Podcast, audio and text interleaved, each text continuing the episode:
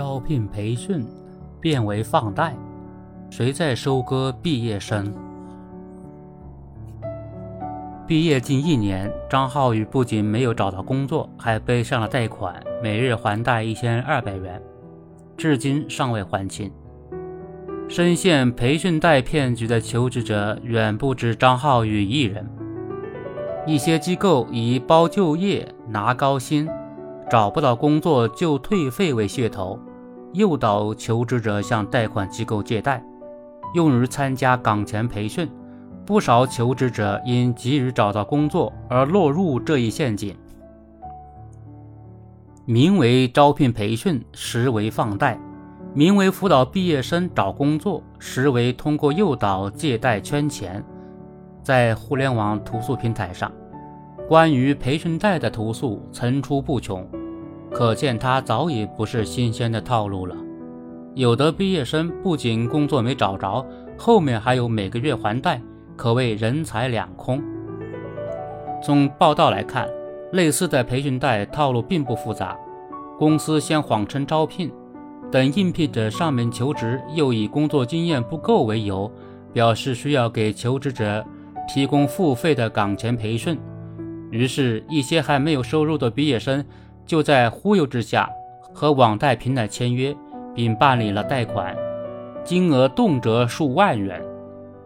打着招聘培训的旗号，干着诱导借贷的生意，这种陷阱能坑到学生，无非是瞅准了毕业生急于找工作，且他们刚刚步入社会，涉世未深，经济条件又有限，所以容易被不靠谱的就业承诺所吸引。换个角度看。刚毕业的大学生在就业市场上本就比较弱势，维权意识较为薄弱，一旦遭遇类似的培训贷，无疑会让他们背上沉重的负担。如何避免被培训贷收割？注意识别就业风险，多留意核实招聘企业的资质，但更重要的是要在行业监管层面给予严厉的打击。劳动合同法规定。用人单位招用劳动者，不得扣押劳动者的居民身份证和其他证件，不得要求劳动者提供担保或者以其他名义向劳动者收取财物，以岗前培训的名义向求职者收取培训费用，在培训内容又严重注水，这本身就涉嫌违反劳动合同法的相关规定。培训贷乱象，违规收费。违规培训是问题之一，变相诱导借贷则是另一个问题。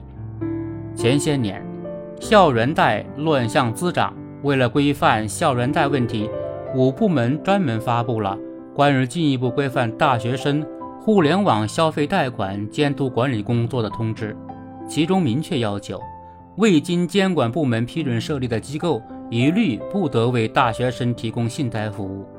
培训贷面向的是那些刚毕业的大学生，无非是打了个擦边球，本质上仍然是校园贷的一个变种。那么，是否应该查一查这些配合培训机构放贷的平台业务到底合不合规，到底有没有相应的资质？诱导办理培训贷，从来不是什么一个愿打一个愿挨的问题。经营培训贷的公司，本质上是靠着虚假宣传的话术。引诱毕业生办理贷款，作为培训贷的另一个受益者，发放贷款的机构是否与相关公司有不当利益往来，也应该被纳入监管范畴。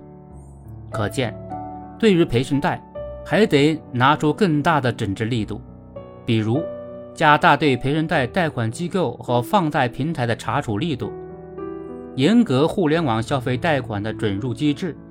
畅通维权举报机制，约束招聘平台严格审核企业的招聘信息等等。总之，现在的就业市场竞争压力较大，不能让培训贷成为割毕业生韭菜的工具。